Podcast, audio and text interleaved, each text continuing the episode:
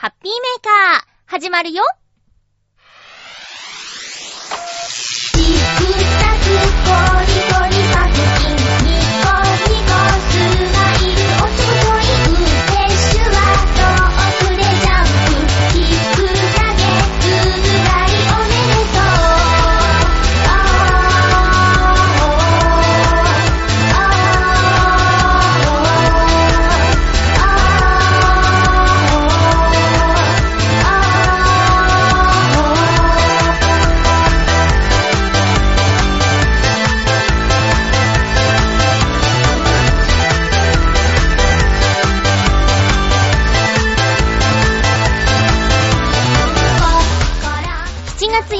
まゆっちょのハッピーメーカー。この番組は、ハッピーな時間を一緒に過ごしましょうというコンセプトのもと、ちょわへよ .com のサポートでお届けしております。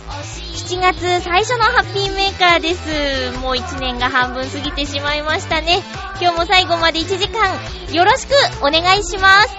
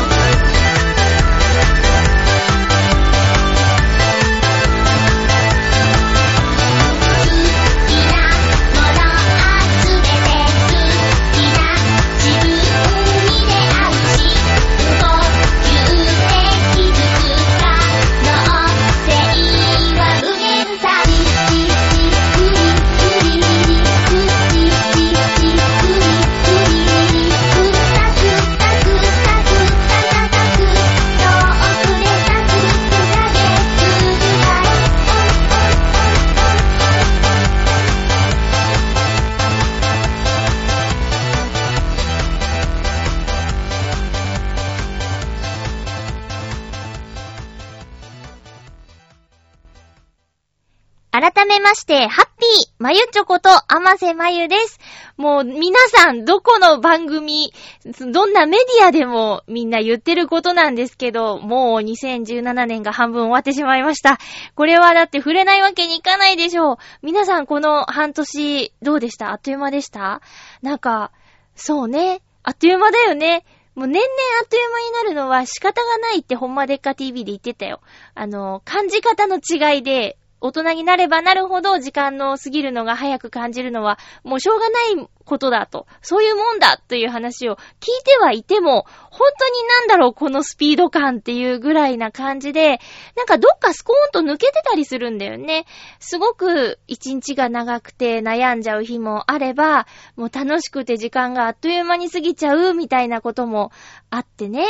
いろんな、いろんな毎日で一年になって、何十年になってみたいなその日々の積み重ねなんですけれども、まあそんな皆さんの、えー、暮らしの中で、このハッピーメーカー1時間もいただいてるっていうことでね、いつも聞いてくれてありがとうございます。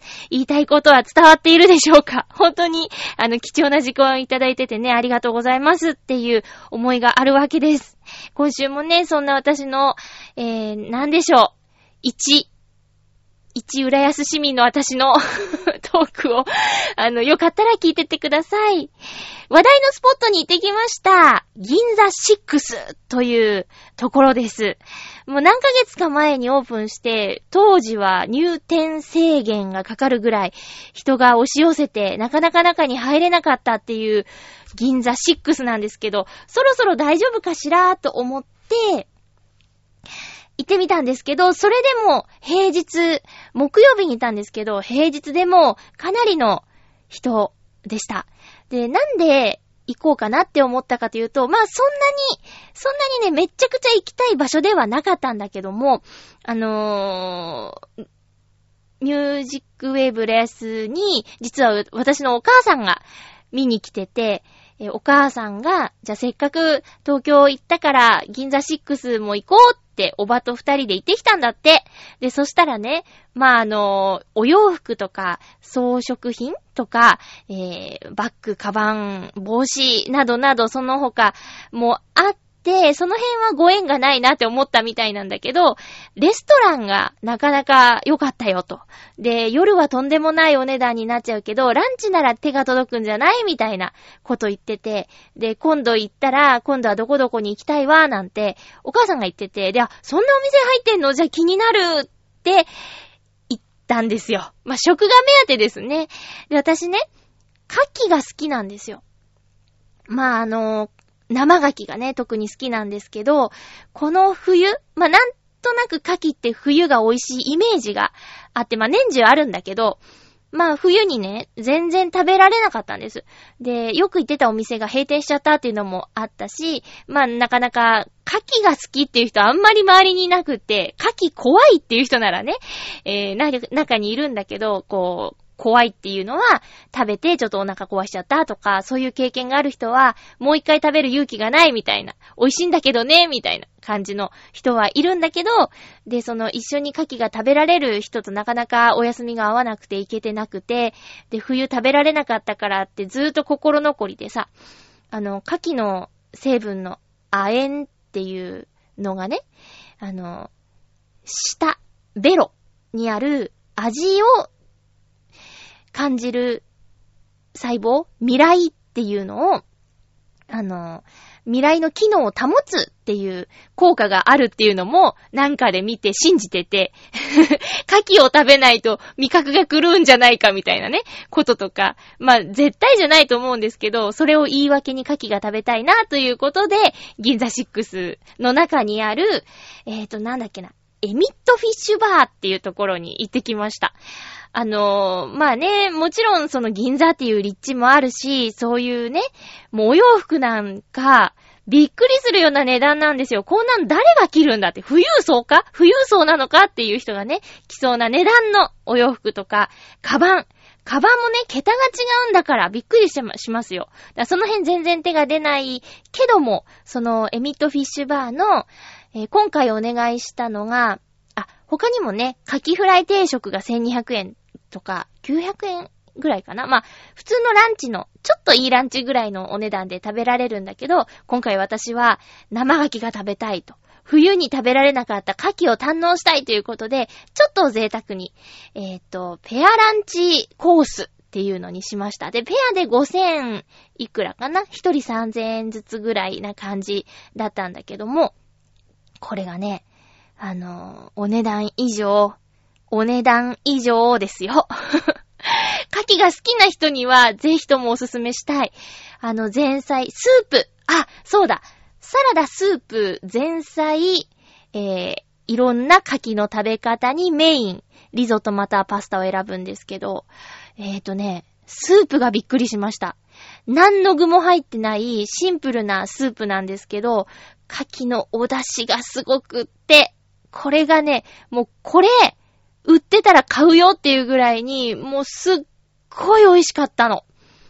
何にも具も入ってないんですけどね。それがまたいいんだ。で、前菜はおしゃれに。なんだっけな。トウモロコシのムースがついてる、えー、柿。カクテルみたいな名前ついてて。うん、そんなんとか、まあ、サラダは普通にお野菜のサラダだったんですけど、なんかドレッシングが美味しくて、なんか牡蠣の成分入ってんのかなみたいなね。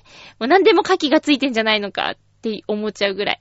あとは、もう最初から生牡蠣、あと蒸し牡蠣、あとね、焼き牡蠣にちょっと味ついてるやつとか、まあ、とにかく3000円弱だとちょっとね、あのー、ランチにしてはお高いなっていう感覚だと思うんですけど、私もその一緒にいた友達も、お酒を飲まないので、まあ、たしなむ程度なんで、飲み会に行ったと思えば、全然そんなもんだろうと。まあ、飲み会より満足度も高いし、あの、飲み会より安いかなって、2800円ぐらいあ、あ、じゃじゃじゃ、うん、そう、二人で5000いくらだから、まあ、3000弱だからね、そんなもんで。飲み会行ったら3000、4000飛んじゃうじゃない？で、あんまり飲んでないのに割り勘かい、みたいなこととかも、ちょっと思ったりするわけですよ。うん、でも、そんな中で、この牡蠣のペアランチコースは、とっても満足度も高くてよかったです。行列ができるぐらいランチは並んでてね、えー、っと、40分ぐらい待ったかな。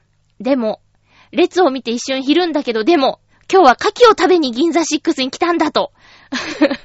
一緒に行ったこと、そうだよねって意思をね、ちゃんと確認し合って並びました。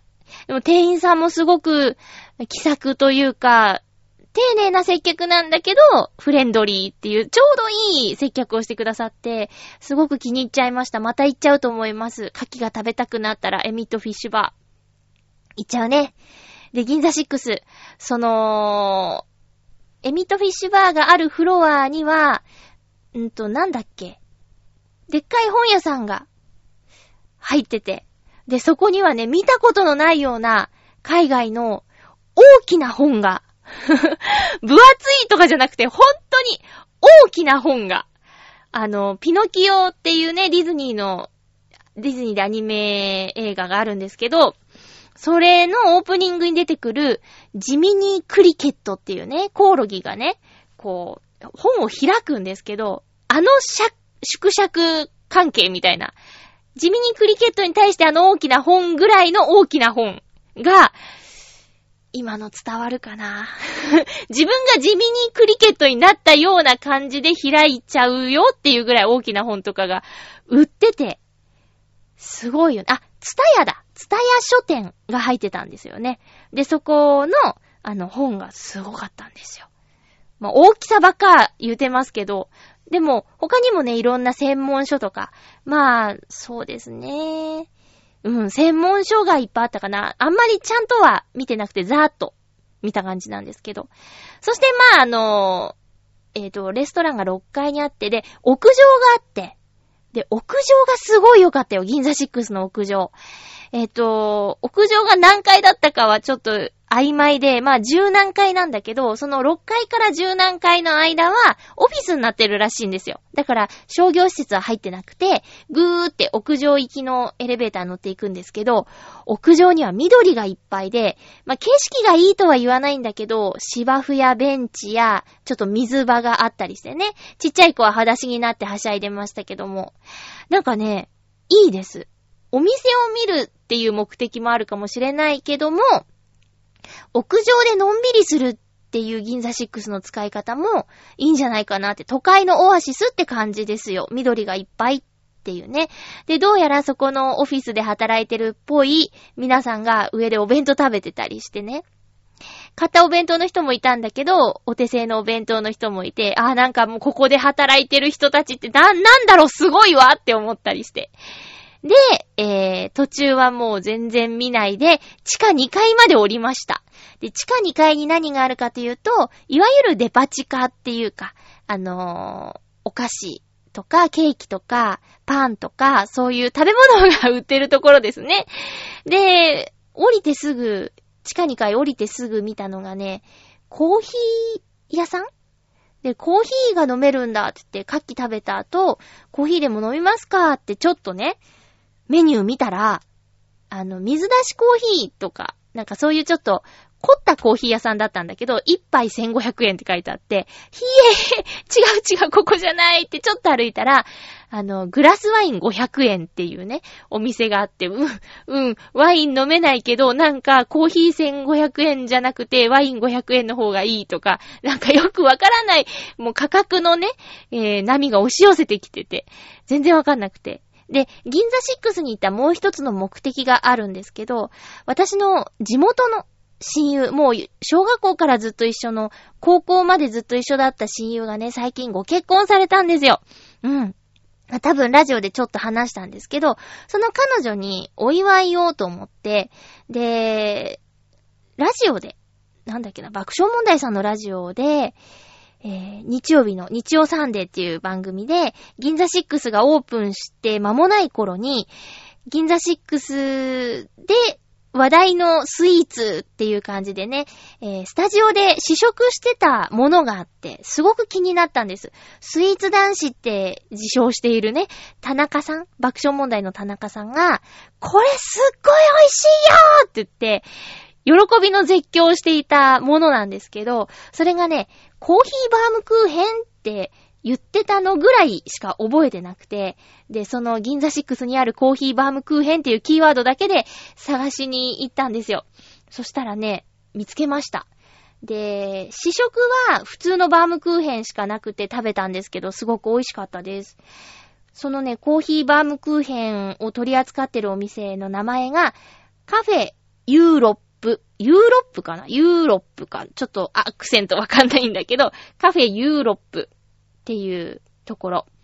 えっ、ー、とね、1920年当時にカフェの文化の中心だった銀座において最もコーヒーのうまい店と呼ばれていた伝説の喫茶店、カフェユーロップが銀座6で復活するっていう記事を見つけました。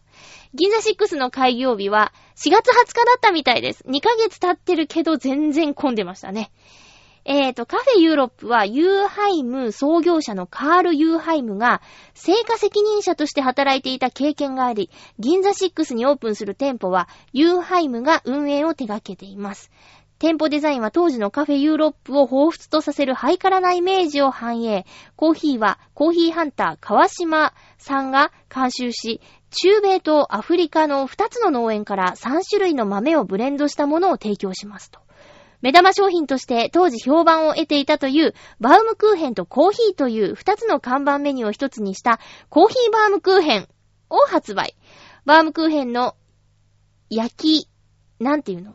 バームクーヘンの焼きとコーヒー豆の焙煎を同時に行うクラップイブロースト製法により、コーヒーの持つアロマとバームクーヘンの香りが一体化したオリジナル商品として展開し、パッケージにはコーヒー缶としても使用できる。また、川島のブレンドコーヒーで作った、えー、っと、銀座コーヒーゼリーやシュークリーム生ケーキなども販売されます。ということです。とね、これを買いに来ました。えー、っと、コーヒーバームクーヘンと、普通のバームクーヘンと、えー、両方買いました。えー、み、無事にね、それを手にして、えー、贈り物もゲットして、で、うろうろしていたら、銀座6でしか食べられませんっていう、生ドライフルーツっていうものも見つけました。ドライフルーツなのに生ってなんなんって思ってね。あのー、これもね、まあ、銀座6限定だって言うんで、贈り物に追加したいなと思ったんですけど、賞味期限が3日って言われちゃって、3日じゃあね、岡山に届けるんじゃちょっと難しいなーって、もじもじちょっと悩んでいたら、試食されますかって声かけてくれて、いや、すごい気になるじゃないですか。ドライ、生、生ドライフルーツか。生なの？ドライなの？みたいな。でね、えっ、ー、と、いろいろあって迷っちゃってたら、じゃあ、みかんどうですか？って言われて、みかんをいただきました。で、他にはキウイとか、アンズとかあったかな。まあなんか、季節によって商品が変わるらしいんですけど、もう少しすると、桃とかも出るそうですよ。うんで、みかん食べたんですけど、生ドライフルーツでした。ちゃんとね、ドライフルーツの感じもあるんだけど、ドライフルーツよりも生なんですよ。じゃあ生食べればいいじゃないって感じでしょ。私もそう思ってたんだけど、そのね、生ドライフルーツのいいところは、ぎゅっと凝縮されてるから、なんていうのかな、果物の旨味甘みが濃いんですよね。まあ、そのまま食べたって絶対美味しいフルーツなんだけど、もっと、ぎゅーって、まあ、濃い味がするっていう感じかな。まあでもね、お高いので、そんなね、手出ないですよ。あのー、店の前でちょっとうーんって、うーんってもじもじしてたら、ちょっとだけ食べさせてくれるので、とりあえずそれで体験してみてはいかがでしょうか。えー、もうほんと高いですね。あ、あとね、いたじらでカズチンが言ってた、蜂蜜のお店も覗いてきましたよ。あの、購入はね、バームクーヘンと蜂蜜と悩んだんだけど、私の友達なんかね、ちょっと蜂蜜こだわりがあるみたいで、じゃあちょっとね、もし会わなかったらと思って、今回は見送ったんですけど、あの、気になったのが、東京で作った蜂蜜っていうね、これもあの、すごいですよ。まあ、東京って言っても、とかの方なんだけども、パッケージもね、スカイツリーとか、なんかそういう東京ならではのものがデザインされたものだから、外国の方のね、お土産に喜ばれるんじゃないかななんて思ったりとかして。まあ、とにかくいろんなものがあったんだけど、まあ、そうですね。最近ね、その友達とよく言うのが、もし宝くじが当たったら、デパ地下の食べ物片っ端から食べたいよね、みたいなこと言ってて、その日もそんな風に思いました。クイニーアマンっていうね、いう名前のスイーツが、あの、売ってるお店があったんです。で、なんかクイニアマンの写真があって、まあ、クイニアマンがどんなものか私よく、よくわかんない、説明できないんだけど、クイニアマンってなんか美味しそうじゃない？名前が そしたら写真もね、なんか茶色いパンのような物体がた多分その本体だと思うんですよ。クイニアマンの。で、それにフルーツとかクリームとか、あともうね、絵力すごいんですけど、綿飴がふわーって乗ったね、えー、盛り付けされた写真があって、わって、ちょっと疲れちゃったしお茶しようかって言って、これ美味しそうだね。なんて言いながらお店覗いたらね、メニューがあったんだけど、もうね、そのクイニアマンだけで2000円以上するんですよ。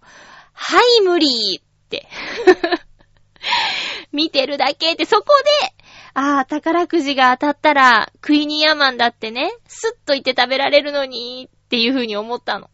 普通の感覚の人には無理だよお茶に2000円。だってそれに、さあ、何？飲み物。つけたらよ。3000円ちゃうじゃない。したら、牡蠣のフルコースもう一回行こうよってなるよ、もう。だって 悲しい。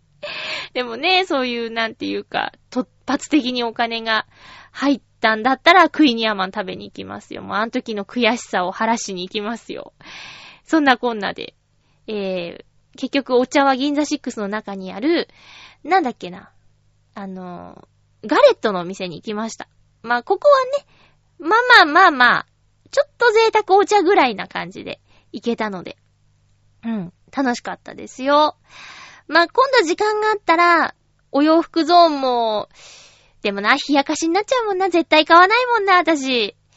行かないかも。料理のところ、お食事エリアだけかも。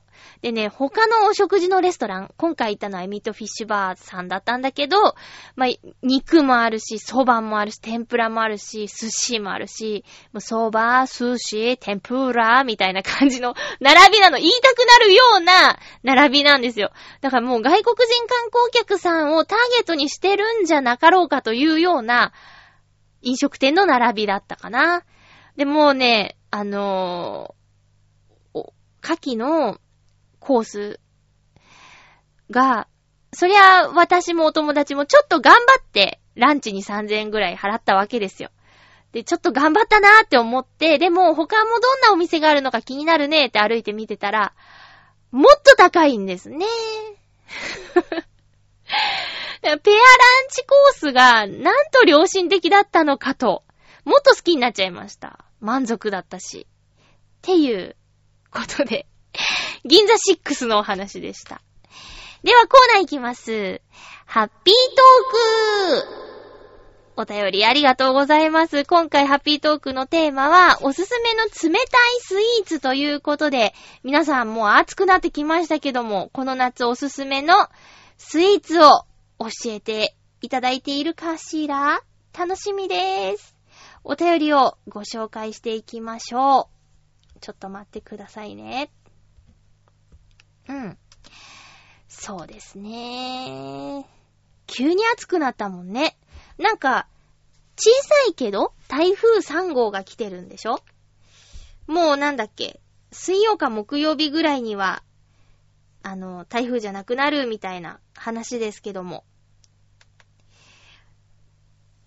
うん。あれ？ちょっとね、調子が悪いみたい。あれ？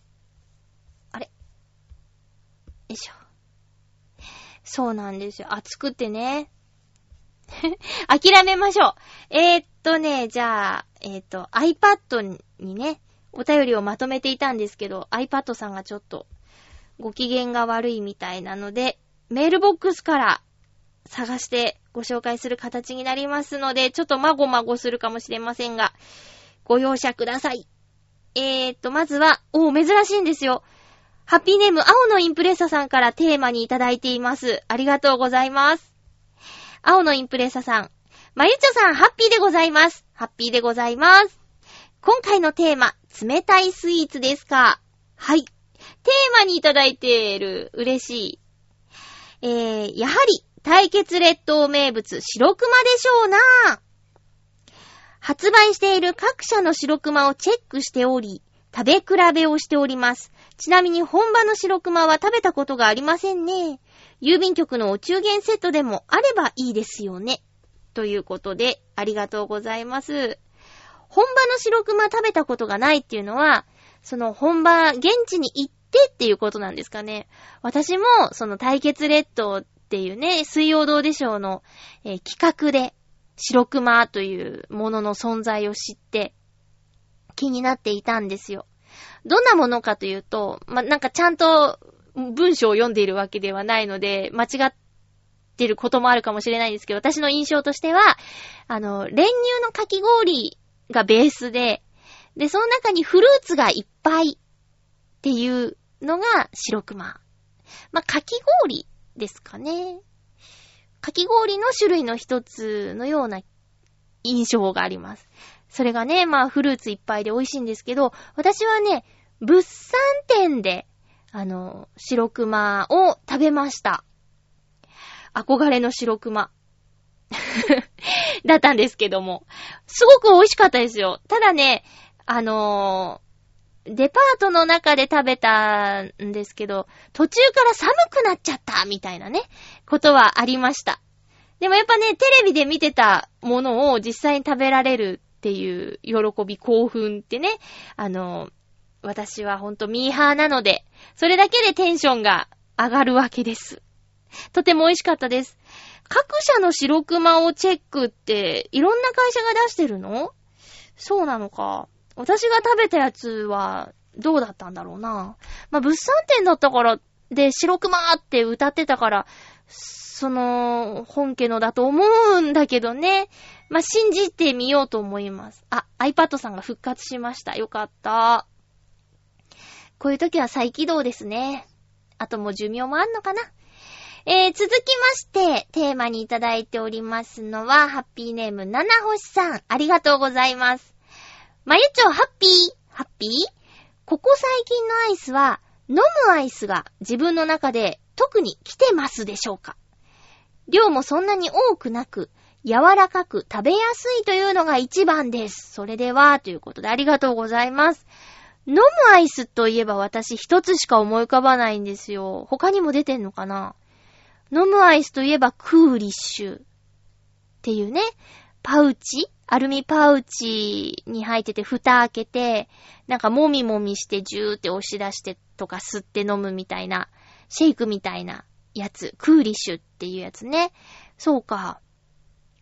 なるほどね。それが、最近ハマってるんだ。100円じゃないよね。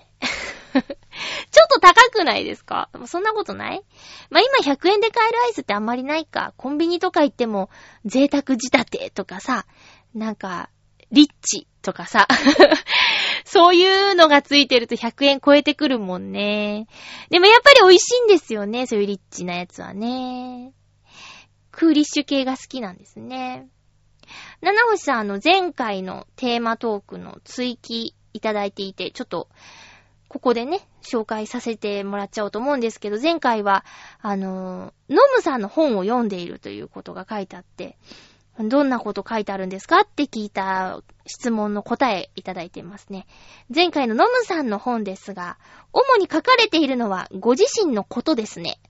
自分は才能がないゆえに、いかに努力、頭を使ったかというのから、監督になってどう教えたらよかったたかというのを失敗を含め書かれています。へー。失敗談も書いてあるんだ。そっか。で、そっから反省しして、こうすればよかったみたいなことを教えてくださってるんだ。すごいななんか人の役に立つって素晴らしいよね。こう特にこう著名な人、まあ、そこに行くまでに、まあ、スポーツの世界だし努力もね、半端ない努力があったんだろうね。高校野球から注目されるにはもう中学から頑張って、まあ、なんなら小学校から頑張ってとかね。部活動やってる子たちとすれ違うとほんとすごいなって思うもんな。みんなスマホ持ってるけどね。浦安の高校生。まあ今普通か。中学校ぐらいでもう持ってんのかな。小学校とかでも持ってんのかな。もう自分の頃とは全然違うから、歴史を感じますね。うん。ちょっとずれちゃいましたけど、七星さん追記も含め、ありがとうございました。量がそんなに多くないのがいいの？そっか、私いっぱい食べたいけどな。七星さんありがとうございます。ちょっと私も久しぶりにクーリッシュ食べてみようかな。ハッピーネーム、ブルーニさん、ありがとうございます。まゆちょハッピー、ハッピー？今週のテーマ、おすすめの冷たいデザート。おすすめできるデザートはありませんが、最近気になり始めてきたデザートは、マクドナルドのシェイクですかねお、シェイク。今はカルピスシェイクなるものが限定で売られており、季節に合わせてキウイとかフルーツ系のシェイクが出てきます。シェイクなんてここ何十年と飲んでいませんが、マックのシェイクだけは心が動かされるんですよね。ブレニさんありがとうございます。そうそう、カルピスのシェイクね、コラボで出るってね、CM 見ましたよ。私はね、シェイクにトラウマがあって、あの、子供の頃だったんですけど、いや、マックじゃないな、マックじゃなくて、なんかそういうファーストフード系列店のシェイクを家族で、他の友達もいたかな。まあ、とにかくなんか、みんなでいるときに飲んだら、ゴフゴフってなってなんかね、粉が出てきたんですよ。今ならわかるの。なんか、そのね、シェイクを作る機械にきっと粉を入れてるじゃない。あれが、溶けないで、そのまま出てきちゃったやつだったんだけど、おーって、シェイクってアイスじゃないのってその時に、シェイクを飲んだら粉が出てくるっていうトラウマから、ちょっとね。あとね、溶けたアイスが苦手なのですよ。うん。だからね、カップアイス、例えば私好きなのスーパーカップ。好きなんですけど、スーパーカップとか、まあ、爽とかもね、好きで、カップアイス。えー、っと、そうですね、爽とか、スーパーカップ。ちょっとあの、なんだっけ。なんだっけ。うわ、すごい度忘れしちゃった。えー、っと、ハーゲンダッツ。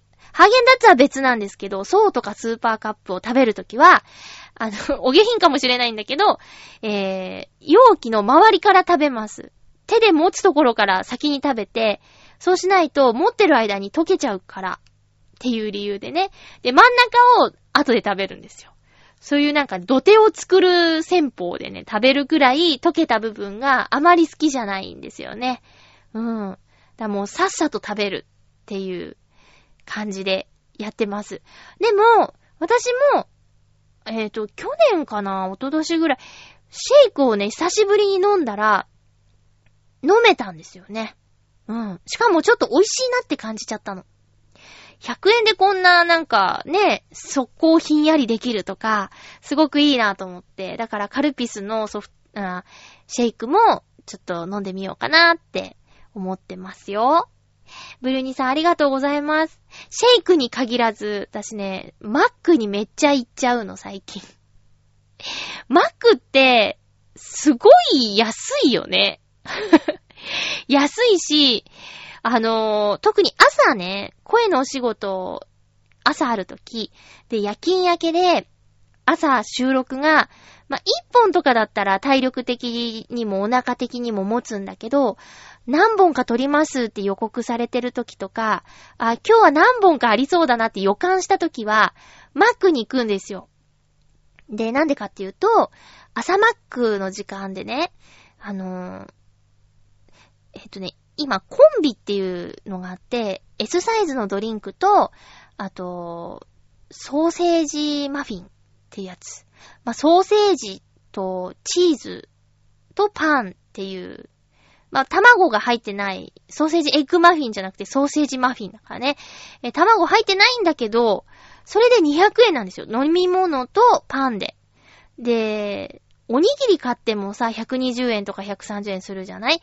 で、飲み物ペットボトルとか買ったらさ、ね、150円とかするでしょ？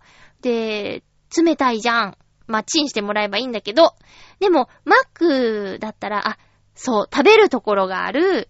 で、あったかいコーヒー飲める。で、あったかいパン食べられるっていうんで、マックのね、朝マックのコンビがね、すごくいいと思うんですよね。っていうことで、収録があって、あの、いっぱい撮りそうな時は、マックに行くから、多くて週3とかで行っちゃうんですよ。あと仕事がなくても、なんか今日本読んで帰ろうかなっていう時とかは、マックに行ってコーヒーとそのソーセージマフィンを頼んでね、え本を読んで帰るっていうのやってますね。だからね、一時は全く行かなくなってたの、マックに。でも、最近ちょっとね、行く回数増えてんの。でね、あ、まあ、よく行くマックで顔見知りのおじいちゃんとかできちゃって。で、こないだはなんかついに、もうこないだまでは挨拶ぐらいだったんだけど、あの、おはようございますって話をしてくれて、で、スマホじゃない、ガラケーか。ガラケーの使い方について教えてほしいって言われて、まあ、触ったことのない楽々フォンだったんだけど、あの、これで写真は撮れますかねとか、おじいちゃんなんだけどね。あの、で、写真の撮り方をお伝えしたらね、とっても喜んでくださって、なんか嬉しくなっちゃって。で、マックね、朝のマックなんて大体一人で来てる人がいっぱいなんですけど、で、おじいちゃん声大きいから、私とおじいちゃんとそのね、写真の撮り方とかレクチャーしてるのを聞いて、ちょっとこう、うるさいなっていう顔をする人もいれば、ちょっと笑ってくれてる人もいたりとかして、まあ人によって捉え方それぞれだなっていうね、のありましたよ。マックいいと思います。マックを有効活用しましょう。食べ過ぎはね、なんでもよくないですけど。なんだかんだでポテトとか美味しいしね。あ、冷たいスイーツの話をしているのに、ハフー。えー、続きましてお便りは、ハッピーネーム、サバの味噌煮さん、ありがとうございます。まゆちょさん、ハッピーです。ハッピーです。暑い季節というか、いつもお昼ご飯を食べた後、アイスクリームを食べる習慣があったのですが、愚かな習慣だったと、太った後を後悔しています。昔貧乏だった頃、かき氷を売る仕事をしたりしたので、あまり氷菓子にいい思い出はありません。では、ということです。ありがとうございます。うーん。会社で仕事先でアイス食べるの？すごいな。なんかその、食べる場所までにアイスが溶けない距離にアイスが売られてるっていうの羨ましいですね。そうか。後悔してるんだ。そうね。まあそうね。私も今ね、ちょっとエアリアルにハマっちゃってて困ってる。エアリアルをね、毎日食べてる。スナック菓子ですけど。エアリアルっていうね。エアリアルかな？エアリアルっていうんかな？なんだろう。すっごい美味しいんですよ。しかもチェダーチーズ味やばいんですよね。もうやめる。もうやめる。今日、今日言った。もうやめる。ちょっとね、見かけると買っちゃってた。しかもね、スーパーとかだと120いくらなのに、100円ローソンに売ってるんですよ、100円で。ダメ。ダメダメ。後で後悔するんですよね。で、何？かき氷売る仕事してたってすごくないですか？原価が安いのですごく儲かるって書いてあるけど、いやーでもかき氷売るってさ、氷を運ぶために冷凍車的なものが行ったり、ねクーラーボックスじゃダメでしょ？溶けちゃうよね。とか、かき氷を削る機械だって、へぇ、すごいねなんかいろいろ経験してるんだな、サバの味噌煮さん。お店自分でやってたのバイトしてたとかじゃなくていや、すごい。かき氷いいですね。去年初めてゆこちゃんと贅沢かき氷を食べに行きましたけども。今年も一回ぐらいは贅沢かき氷食べに行こうかな。かき氷機をね、うちで買ったので、それも使う時期来ましたね、ついにね。アイスを買ってちゃもう大変ですよ。最近はね、もっぱら100円ローソンの3つで100円の小豆バーとか食べてます。あと、久しぶりにチューペットって言うんですかね。地元ではパンちゃんって言ってたんだけど、商品名だったのかななんて言うんですかね。プラスチック、薄いプラスチック製のなんか容器に、あの、ジュースみたいなの入ってて、凍らして真ん中でパキって折って食べるやつ。こっちではチューペットっていうそれも商品名かな棒アイスとか言うのかなまあ、それはね、とても安上がりですよ。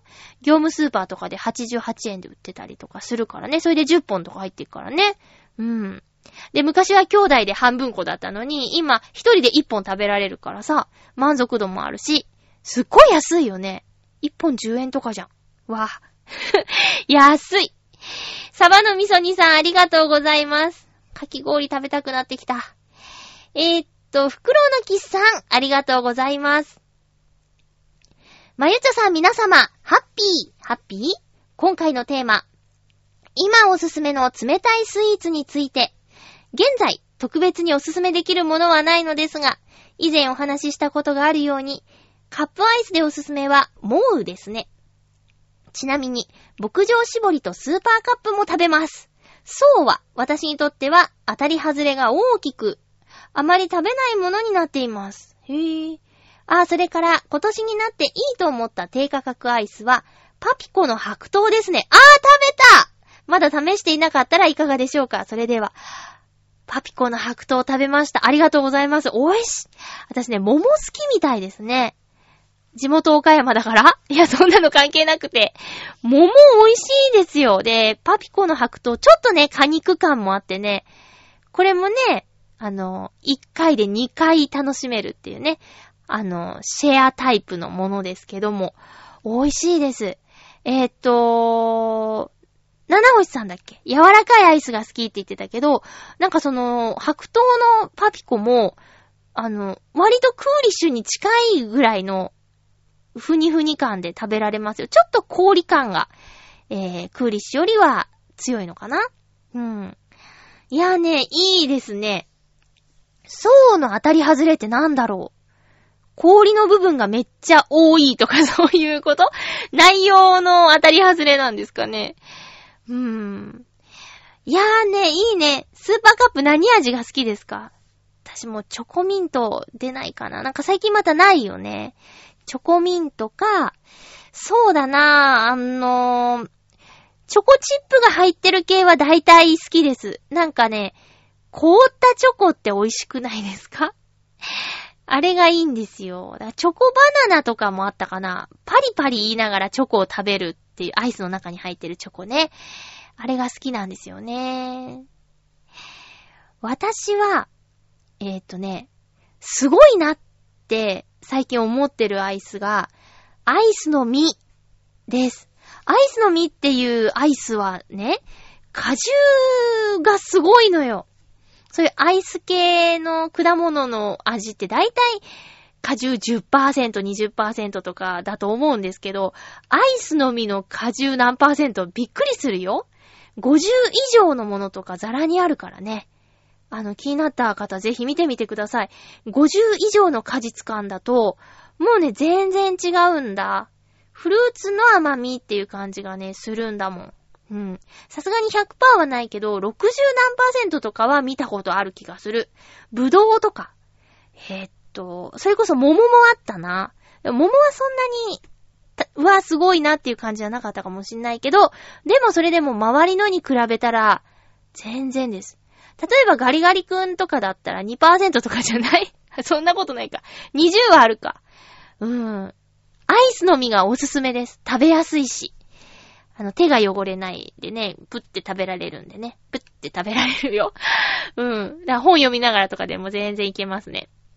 スマホ触りながらとかでも、片手空いてるんでね。あとは、やっぱり、そうですね、夏場はクリーム系のカップアイスよりも、ガリガリ君とか、そういう、ね、氷系。さっきね、サバの味噌煮さんがあまりいい思い出がないとおっしゃっていたジャンルを夏場はついつい手に取ってしまいますね。えっ、ー、と、ガリガリ君リッチは、トリッキーな味もあるんだけど、正統派のリッチはね、ほんと美味しいよ。美味しいのいっぱいあるよ。あ、食べたくなってきた食べたくなってきたねえ、でも夏だからさ、露出も増えてさ、ちょっと空きを使わなきゃいけないのに、スナック菓子にまた手を出してしまう私、人間ドックが終わったからって油断していますね。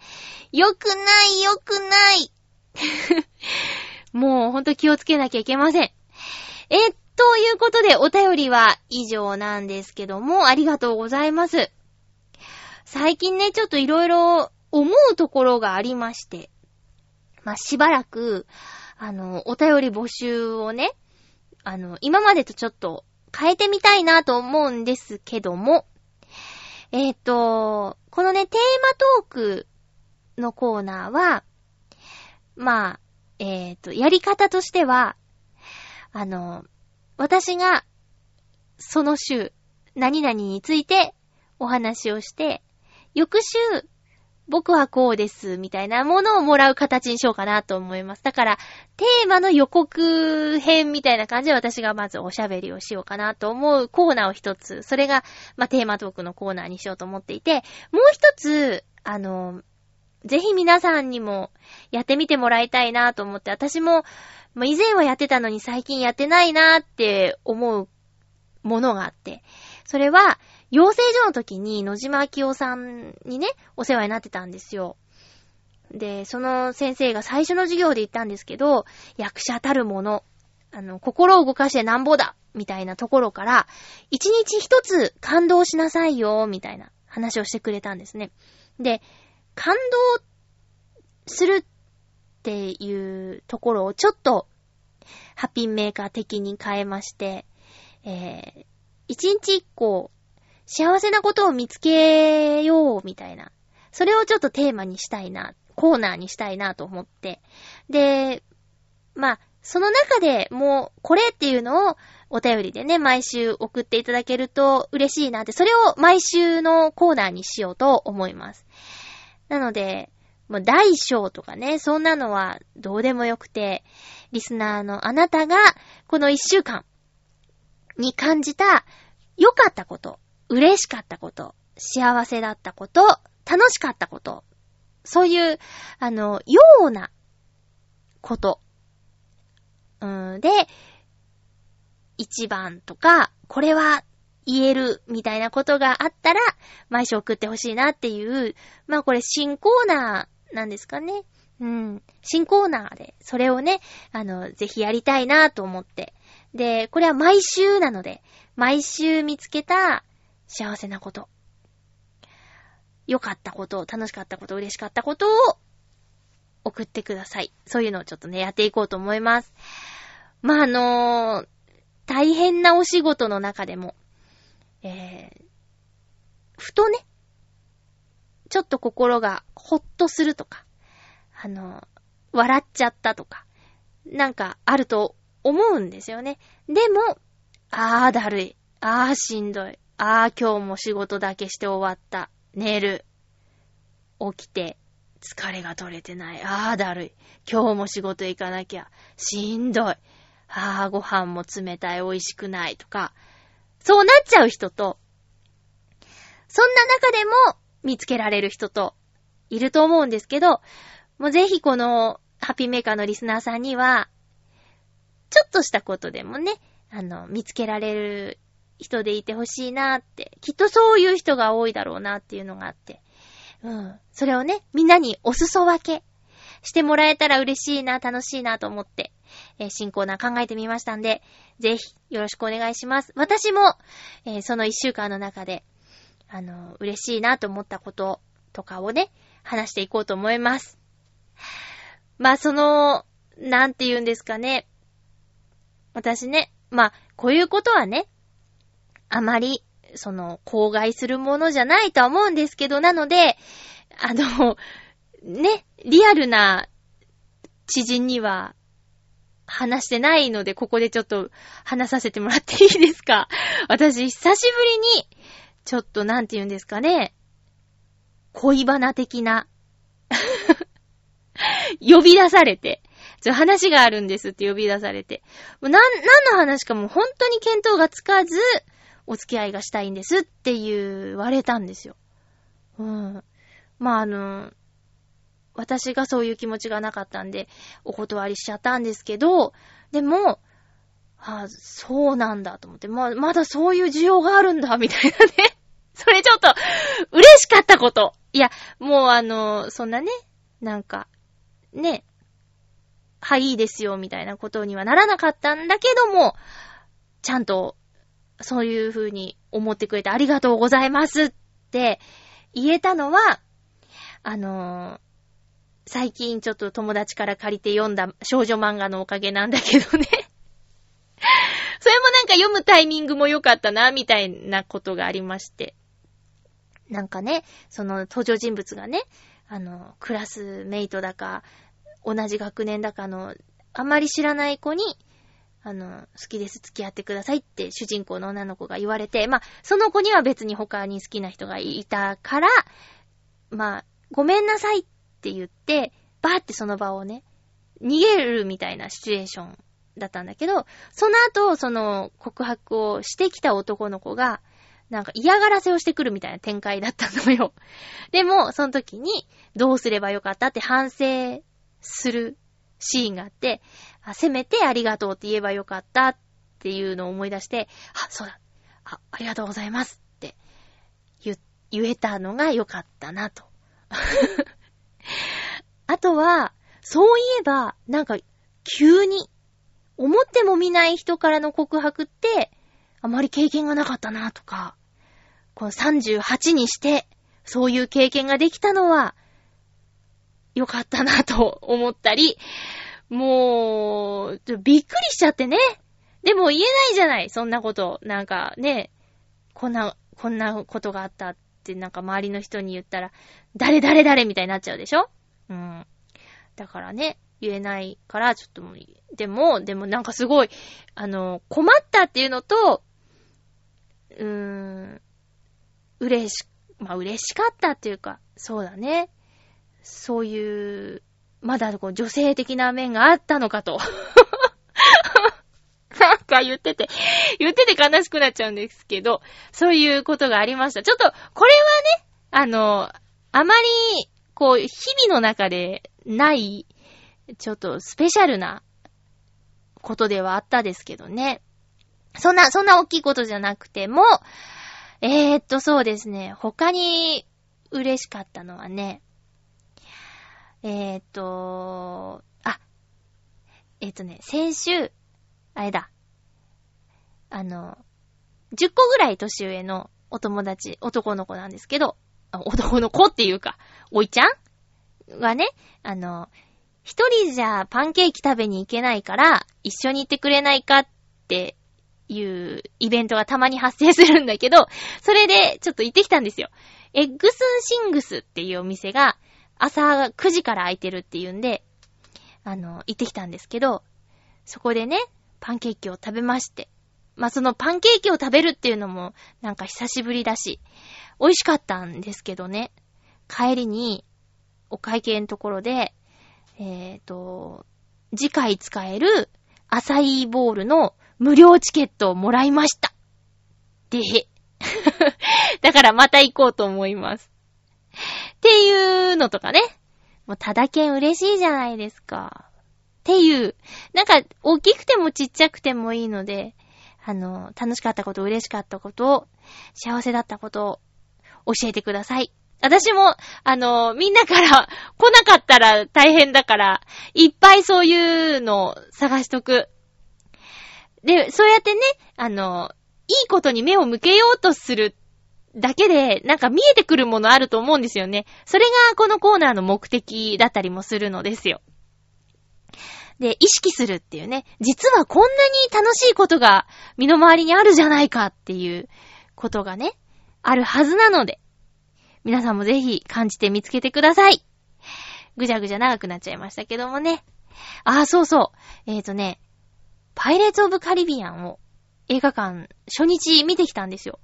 えー、最後の海賊っていうサブタイトルの7月1日公開の映画だったんですけど、これね、7月1日公開って、ファン感謝デーの日と被ってて、この日は映画が安く見られる。1100円で見られるのかな？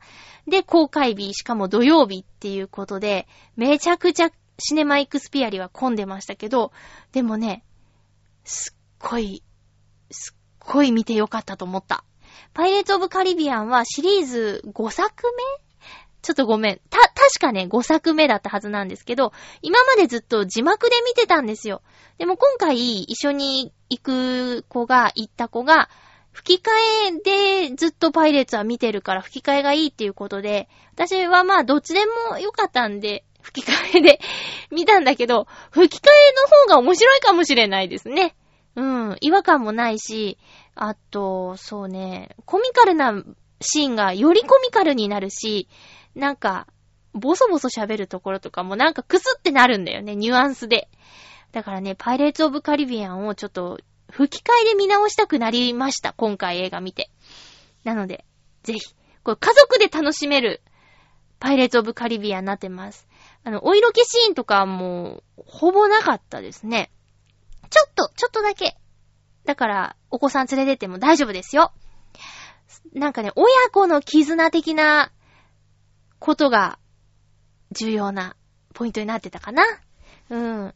えっ、ー、と、次回の予告ですが、次回は7月11日の放送を7月9日にする予定です。えー、お便りは、今回はさっき言った1週間の中で良かったことを送ってください。えっ、ー、と、9日収録する予定ですが、前後する可能性ありますのでご注意ください。そして、え、毎月やってます、ウクレレ弾き語りイマジネーションライブ次回の配信日は、7月21日金曜日の予定です。